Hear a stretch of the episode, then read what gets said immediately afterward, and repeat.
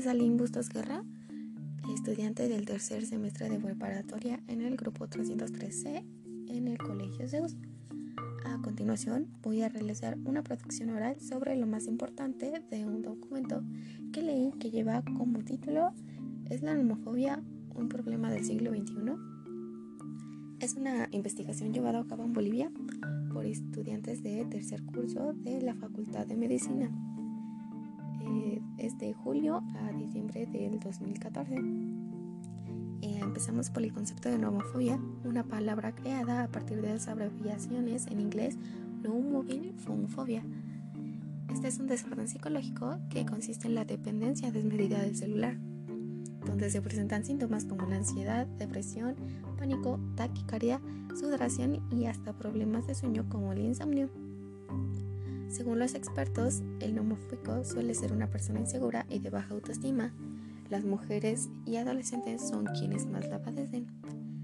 Estas personas suelen alterarse ante la imposibilidad de contactar con cualquier persona en cualquier momento, por lo que también puede hacer referencia al teléfono fijo, no solamente al teléfono móvil. Y empezamos con los estudios y un estudio realizado a 2.163 personas en Reino Unido en 2011 reveló que alrededor del 58% de los hombres y 48% de las mujeres sufren de la fobia, mientras que ahí mismo en Reino Unido en 2012, según Brenda Sanchinelli, 13 millones de personas la sufren. Otro estudio realizado en la Universidad de Bielorrusia concluyó que un 10.4% de, de sus estudiantes tienen síntomas de nomofobia. un problema característico de esta fobia son las llamadas vibraciones fantasmas, las cuales se, se tratan de como cuando sentimos que el celular nos vibrara en el bolsillo a causa de una notificación o una llamada, pero cuando miramos a la pantalla de este no hay rastros de ninguna de estas. Son vibraciones inexistentes que son solo una mala obra por parte de nuestro cerebro por pasar tanto tiempo con el teléfono. En una encuesta aplicada en Estados Unidos en 2011 afirma que el 80% de los usuarios de teléfonos celulares han sentido dichas vibraciones. Y continuando con otra fobia que es resultante de la misma nomofobia, es la agrofobia y se define como el miedo a la pérdida de la cobertura. Según la CETA, 30% de personas portadoras de teléfonos la padecen. Las personas con nomofobia generalmente saben, no saben cuándo la padecen y al igual que los drogadictos no se consideran como tal. Es por eso que comúnmente son los familiares o los amigos de estos quienes toman medidas para solucionar el problema.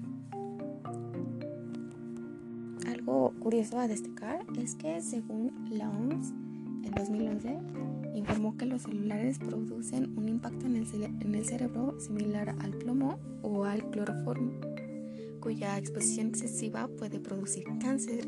Y bueno, esto es bastante preocupante, puesto que en la actualidad no hay día en que no nos cuidamos con nuestros teléfonos móviles eh, o si quieres estemos lejos de nosotros. Y más sabiendo que prácticamente la mayoría de la población ya cuenta con uno de estos dispositivos. Y por parte de la misma institución, una frase interesante que dijo es, estos dispositivos, como todas las piezas de la tecnología, son herramientas tienen que ser controladas por las personas que los utilizan y no al revés. Es una frase bastante profunda y un poco triste, pero tiene mucha razón y verdad.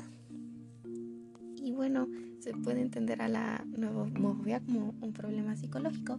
Sin embargo, pienso que también puede conllevar a daños físicos y ya terciarios.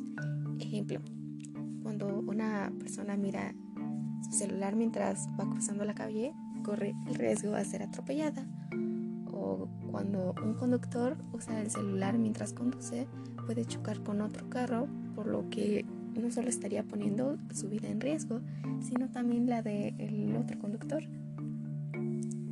Y si bien las TIC son de gran ayuda en nuestra actualidad, tal como lo hemos visto, han conllevado, han conllevado a varias consecuencias caóticas. Y no me refiero solo a la nomofobia, pues en el mundo del Internet nos exponemos a varios peligros, como la pérdida de la identidad y la privacidad. Nos exponemos a que todo el mundo en las redes conozca nuestra información, vea nuestras fotos y entre esas personas puede haber un secuestrador o un acusador poniendo pues lo que puede poner en peligro nuestra vida. Bueno, solo esto puede ocurrir si no se hace el uso correcto del internet.